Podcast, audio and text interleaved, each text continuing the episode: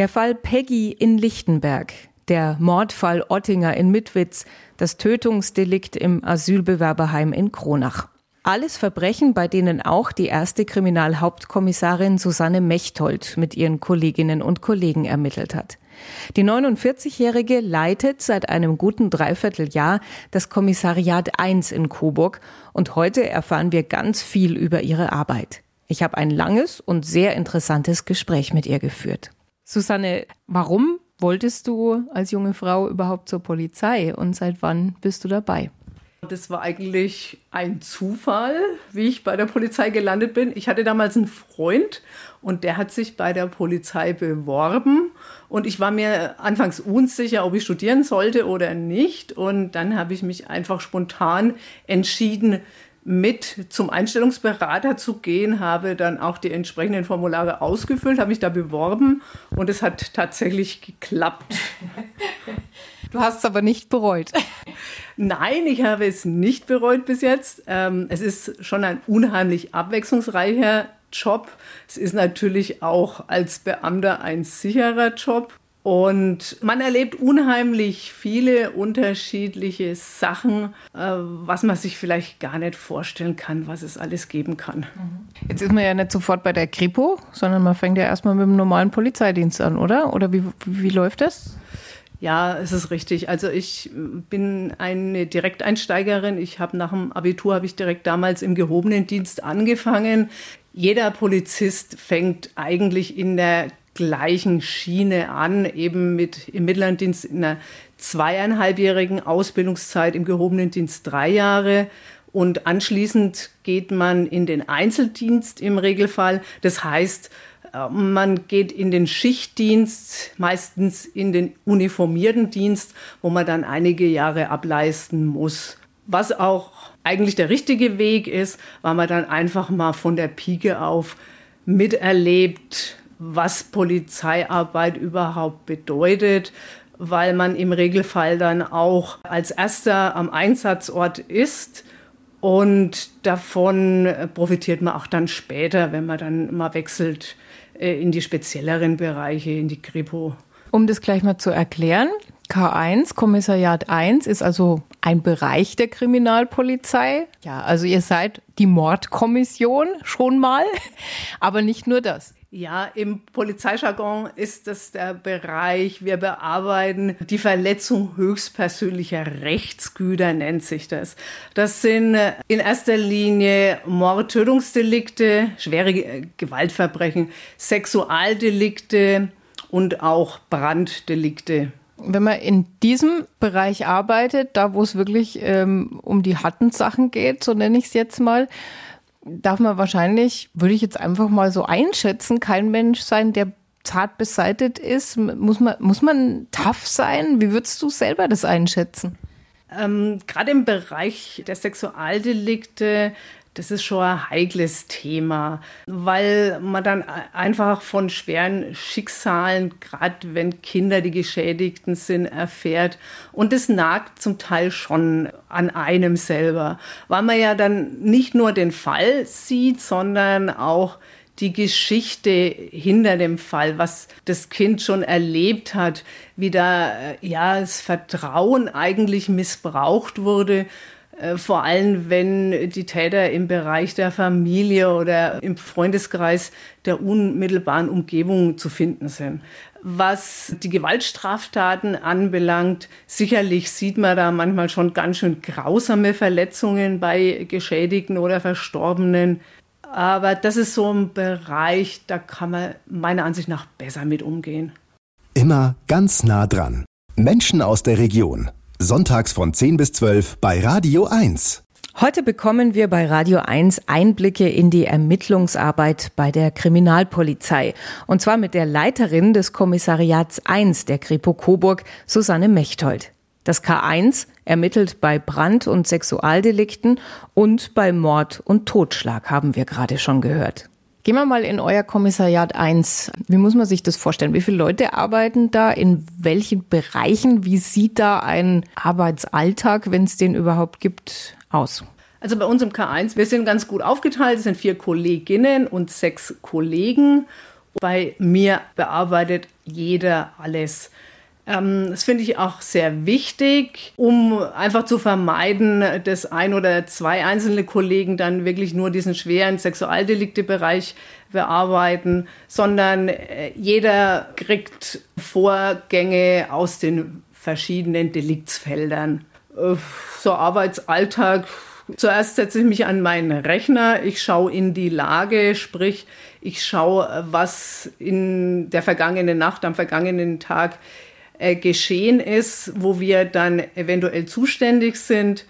Dann ist meistens eine Morgenbesprechung. In dieser Morgenbesprechung werden die aktuellen Fälle besprochen, wie der Stand der Ermittlungen ist, was noch zu erledigen ist neue Straftaten, die angezeigt wurden, äh, werden dann auch verteilt. Dann äh, ist mein regelmäßiger Weg bei uns ins Geschäftszimmer. Da kommen die Strafanzeigen von fremden Dienststellen oder auch von der Staatsanwaltschaft rein. Die äh, lese ich dann meistens quer, weil ich ja ein bisschen Überblick haben muss, was äh, die Kollegen alles zu bearbeiten haben. Die Kollegen terminieren ihre Vernehmungstermine fahren dann gegebenenfalls äh, zu den Tatorten. Und dann ist es auch so, dass wir gerade im Bereich äh, von den Kinderpornografiedelikten häufig Gegenstände sicherstellen, sprich Mobiltelefone, Rechner, Laptops.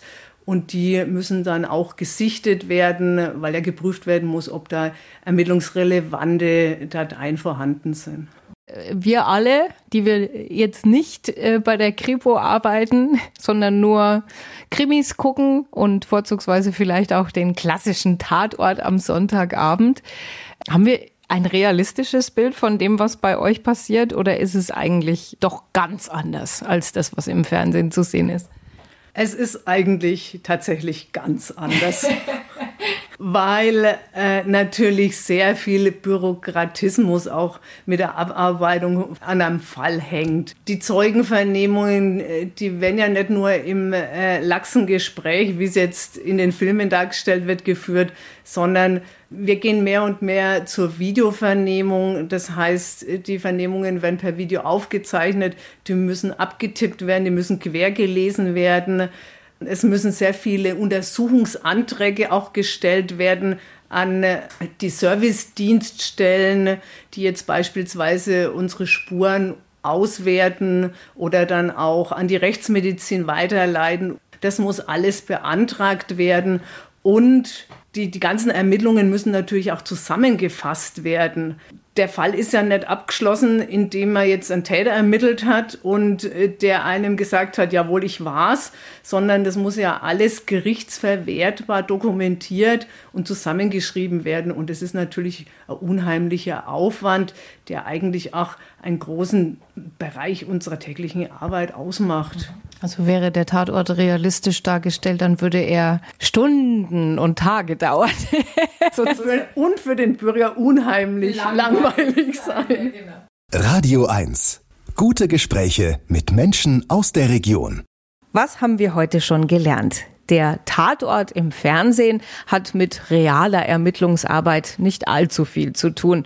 Das hat uns die Chefin des Kommissariats 1 in Coburg, Susanne Mechtold, schon klar gemacht. Wir gehen mit ihr jetzt mal an einen echten Tatort, an einen Ort, wo ein fürchterliches Verbrechen geschehen ist. Kannst du dich an dein erstes Mal erinnern, also ein, ein, ein echter Tatort eines Gewaltverbrechens, ähm, wo du dann das erste Mal mit dabei warst? Ich kann mich tatsächlich an den Mordfall in Mitwitz ganz gut erinnern. Da war ich aber selbst nicht am Tatort, was auch damit zusammenhängt, dass wir gerade vom K1 eigentlich sehr darauf achten, dass möglichst wenig Leute am Tatort sind. Mhm. Deshalb, um äh, Spuren zu vermeiden, die von Berechtigten, die sich ja berechtigt am Tatort äh, aufhalten, gesetzt werden.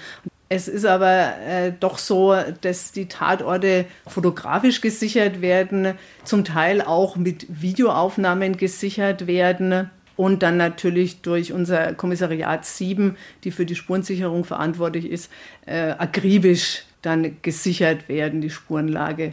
Der Tatort in Mitwitz, das war ja unheimlich großer Tatort, weil sich das ganze Tatgeschehen über mehrere Räumlichkeiten hingezogen hat.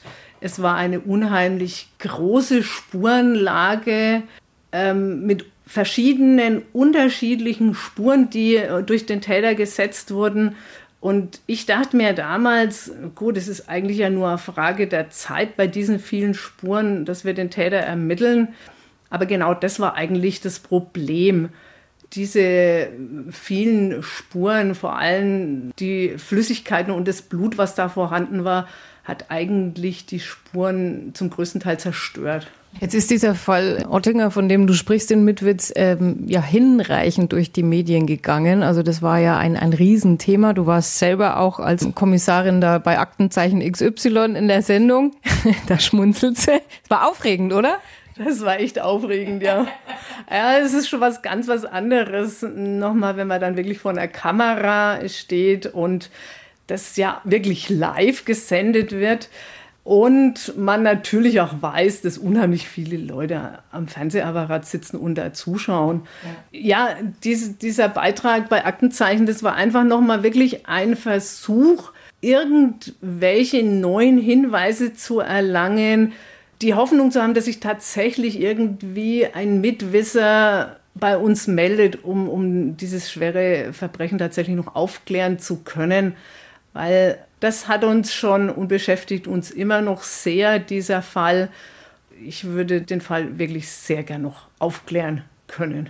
Man gibt nie auf, oder wie? Es nagt noch an dir, ne? Man, man es raus. Ja, ich, also ich gebe da die Hoffnung überhaupt nicht auf, weil wir ja doch eine DNA haben.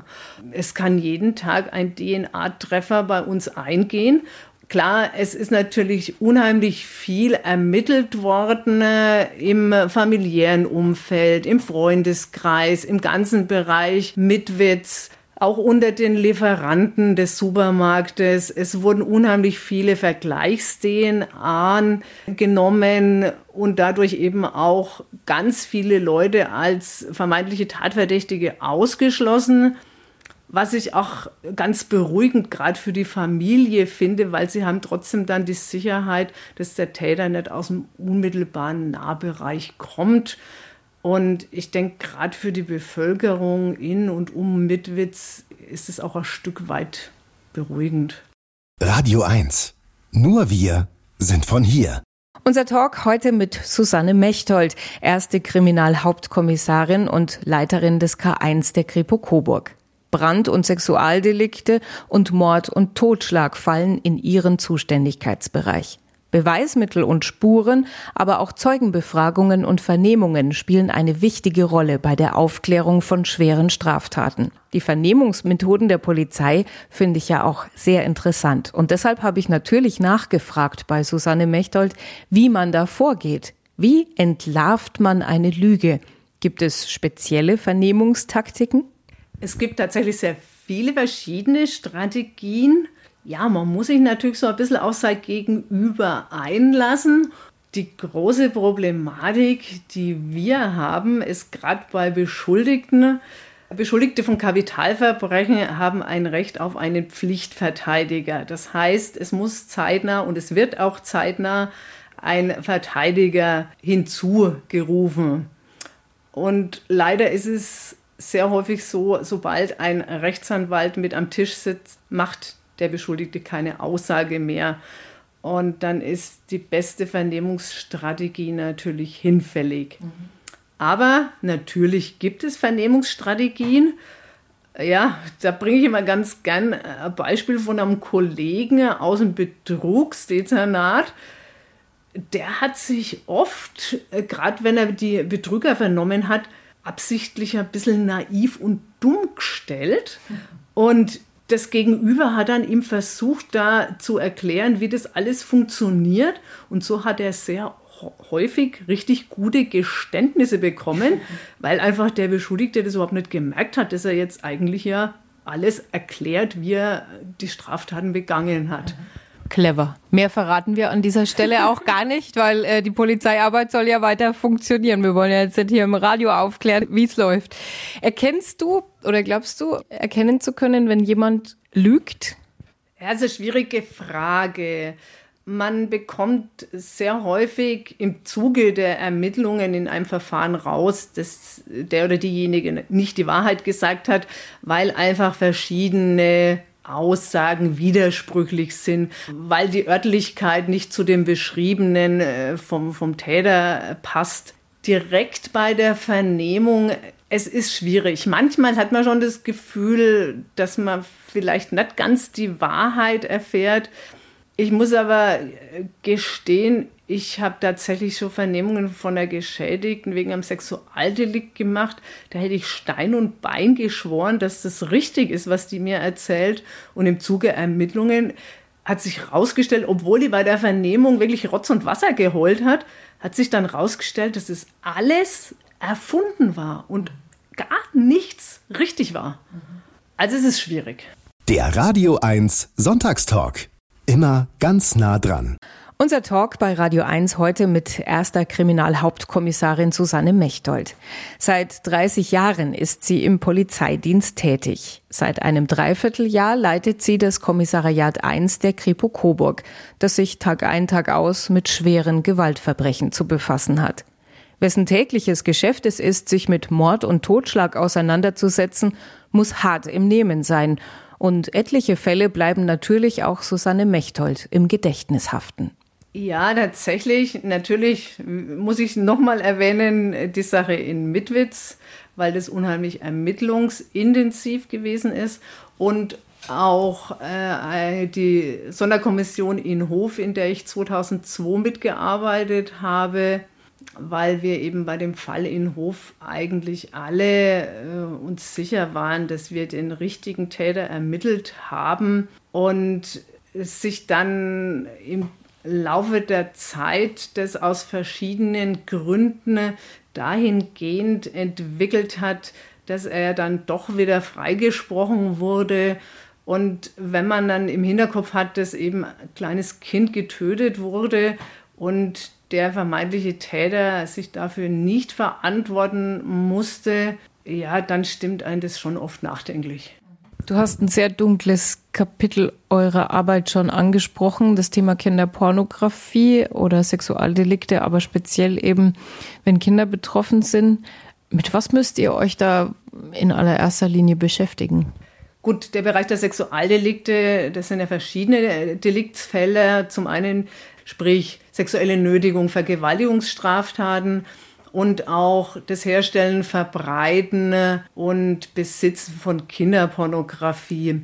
Dieser Bereich ja, wird Zug um Zug mehr aufgeklärt, weil einfach da die Kontrollmechanismen, vor allem auch im Ausland, ganz gut funktionieren und wir äh, sehr oft dann diejenigen Leute ermitteln können, die tatsächlich kinderpornografische Bilder oder Videos im Internet verbreiten. Ja, das ist für die Kollegen gerade, wenn dann die äh, Rechner oder Handys gesichtet werden, wie soll ich es beschreiben? Es ist unheimlich belastend, weil man ja nicht einfach nur ein Bild anschaut, sondern oft auch das Leid dieses Kindes im Hinterkopf hat, was, was das Kind da erfährt. Dann ist natürlich auch der Bereich der, des sexuellen Missbrauchs von Kindern, wo wir dann tatsächlich Fälle bearbeiten, wo die Kinder von oft auch Menschen aus dem sozialen Nahraum missbraucht wurden die Kinder erzählen das ja oft dann auch genau, wie das gewesen ist, sind dann natürlich unheimlich arglos, weil die oft das ja gar nicht einschätzen können, dass das ein Unrecht ist, was ihnen da äh, widerfährt. Die, die müssen ja genauso auch erst lernen, was Sexualität bedeutet, äh, was normal ist und was nicht normal ist. Und wenn man dann manchmal so die Aussagen von den Kindern hört, das geht dann natürlich schon äh, auch an die Nieren. Radio 1. Im Talk bekommen wir heute bei Radio 1 hochinteressante Einblicke in die Arbeit der Kripo, der Mordkommission des Kommissariats 1 in Coburg. Und zwar mit Susanne Mechtold, erste Kriminalhauptkommissarin. Wir haben schon viel gehört über sehr intensive Ermittlungsarbeit und das klang fast so, als gäbe es da kein Privatleben mehr. Aber das gibt es durchaus. Wir haben jetzt schon über relativ viele Aspekte deiner Arbeit gesprochen, Susanne. Ähm, du hast auch gesagt, es gibt schon Sachen, die einem an die Nieren gehen und die man vielleicht auch mal im Kopf zumindest dann mit nach Hause nimmt, über die man auch daheim nochmal nachdenken muss im Privatleben. Jetzt sitzt in deinem Privatleben einer, der im gleichen Beruf tätig ist, und zwar stellvertretender Kripo-Chef in Coburg. Ähm, kommt ihr aus dem Thema dann überhaupt raus? Könnt ihr gut abschalten zu Hause? Oder anders gefragt, tauscht man sich auch im positiven Sinne mal aus, äh, indem man über Fälle redet, vielleicht auch mal äh, sich gegenseitig Ratschläge gibt. Wie viel Thema ist es bei euch daheim dann? Also über die einzelnen Fälle tauschen wir uns eigentlich selten aus, es sei denn, es ist wirklich ja unheimlich ermittlungsrelevante Straftat, äh, dann arbeiten wir schon zusammen dahingehend, dass er uns einfach auch unterstützt, dass äh, aus fremden Kommissariaten Kollegen uns zuarbeiten und das geht dann über ihn. Was wir aber oft besprechen, sind Personalangelegenheiten. okay. Weil ja, wir irgendwie immer chronisch unterbesetzt sind und nachdem er, wie gesagt, eine Stufe höher ist, ist er der direkte Ansprechpartner und er muss es dann immer ertragen, dass ich mehr Mitarbeiter fordere. Ja, und da gibt es natürlich auch manchmal hm, Zoff. Okay. Aber ihr schafft es daheim abzuschalten, höre ich raus. Ja, das ist eigentlich kein Problem. Er besser als ich. Ich äh, bringe schon immer mal Thema auch am Essenstisch.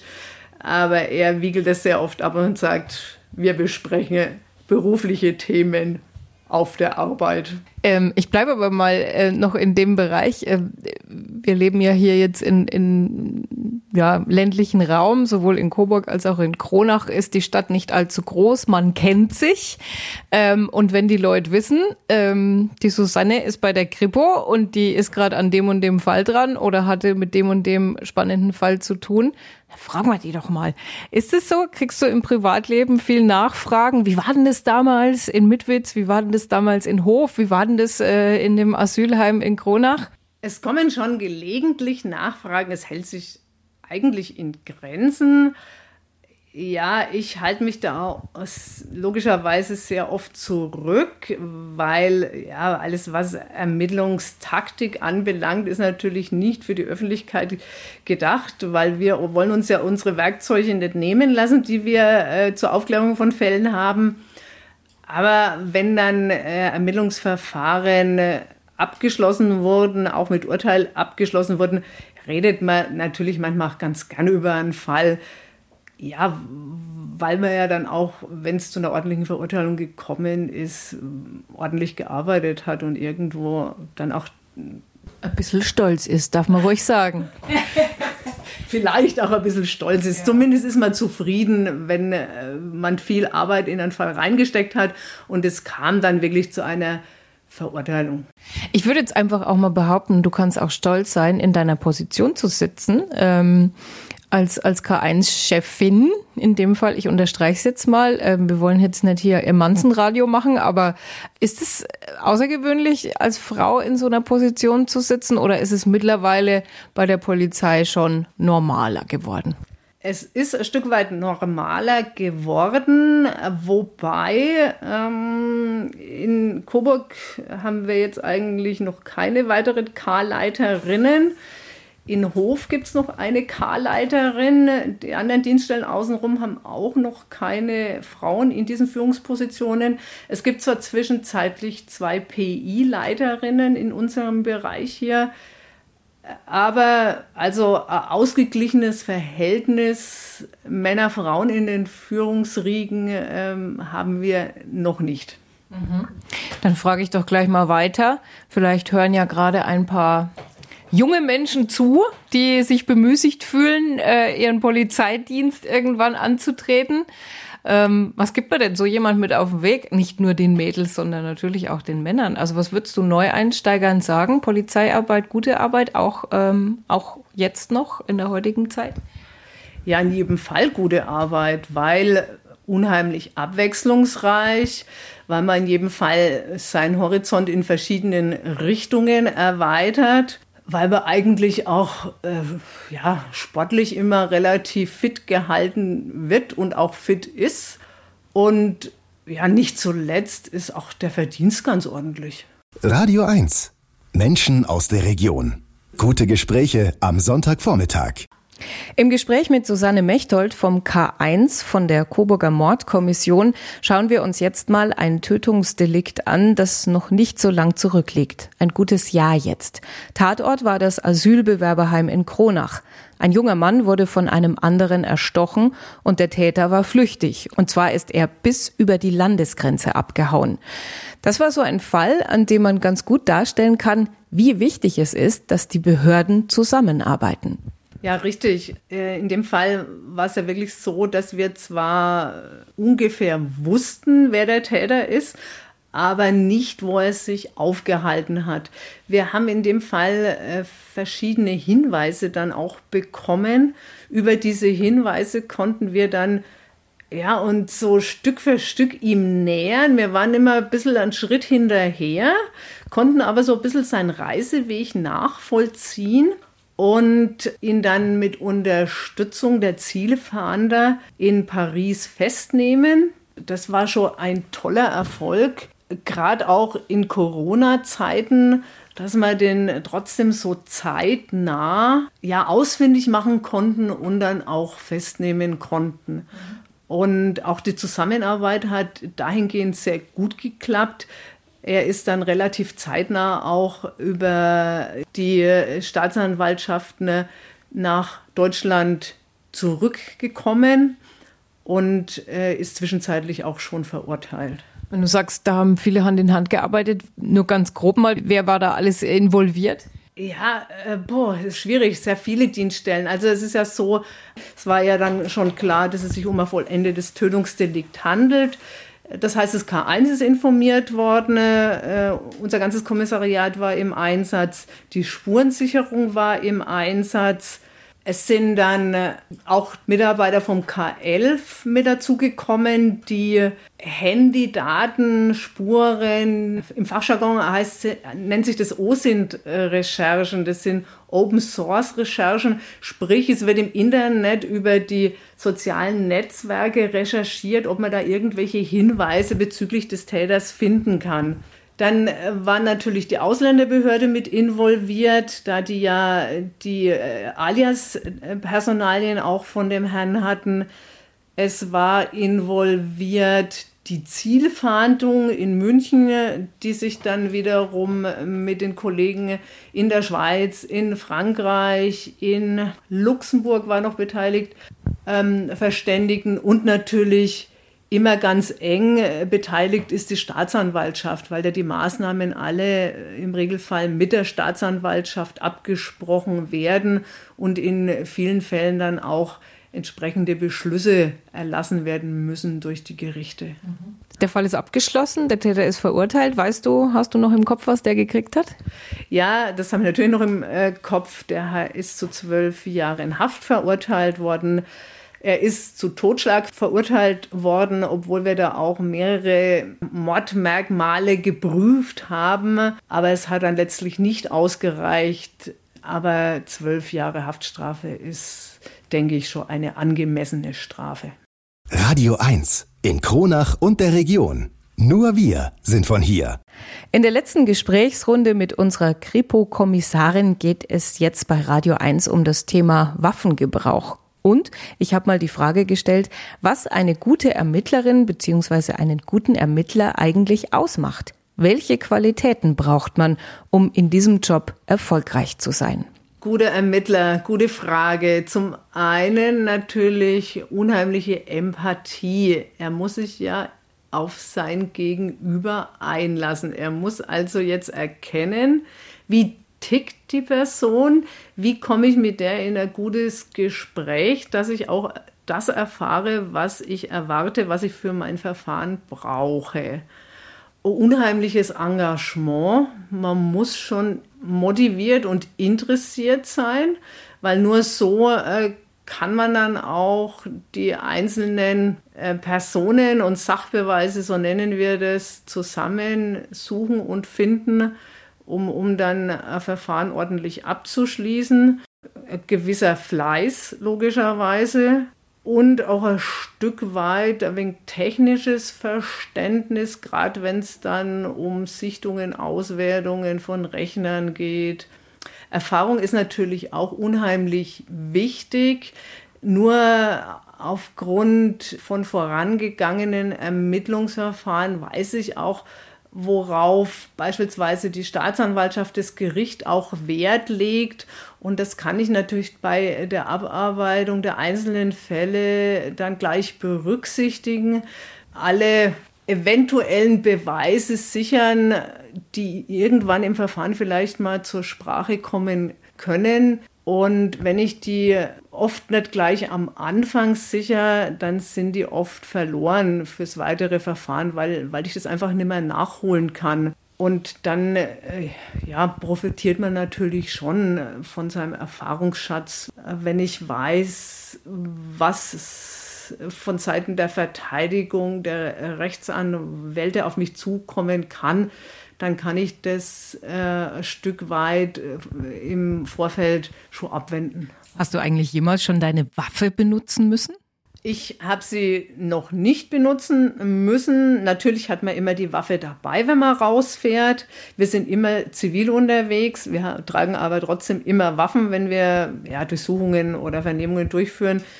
Ähm, als ich noch in der Schicht in Nürnberg damals gearbeitet habe, ja, da habe ich sie zumindest gelegentlich gezogen, nämlich meistens, wenn man zum Einbruchsalarm gefahren ist, äh, eventuell auch in der Nacht, dann hat man sie sich schon äh, auch mal in die Hand genommen, weil man ja wirklich nicht wusste, was auf einen zukommt.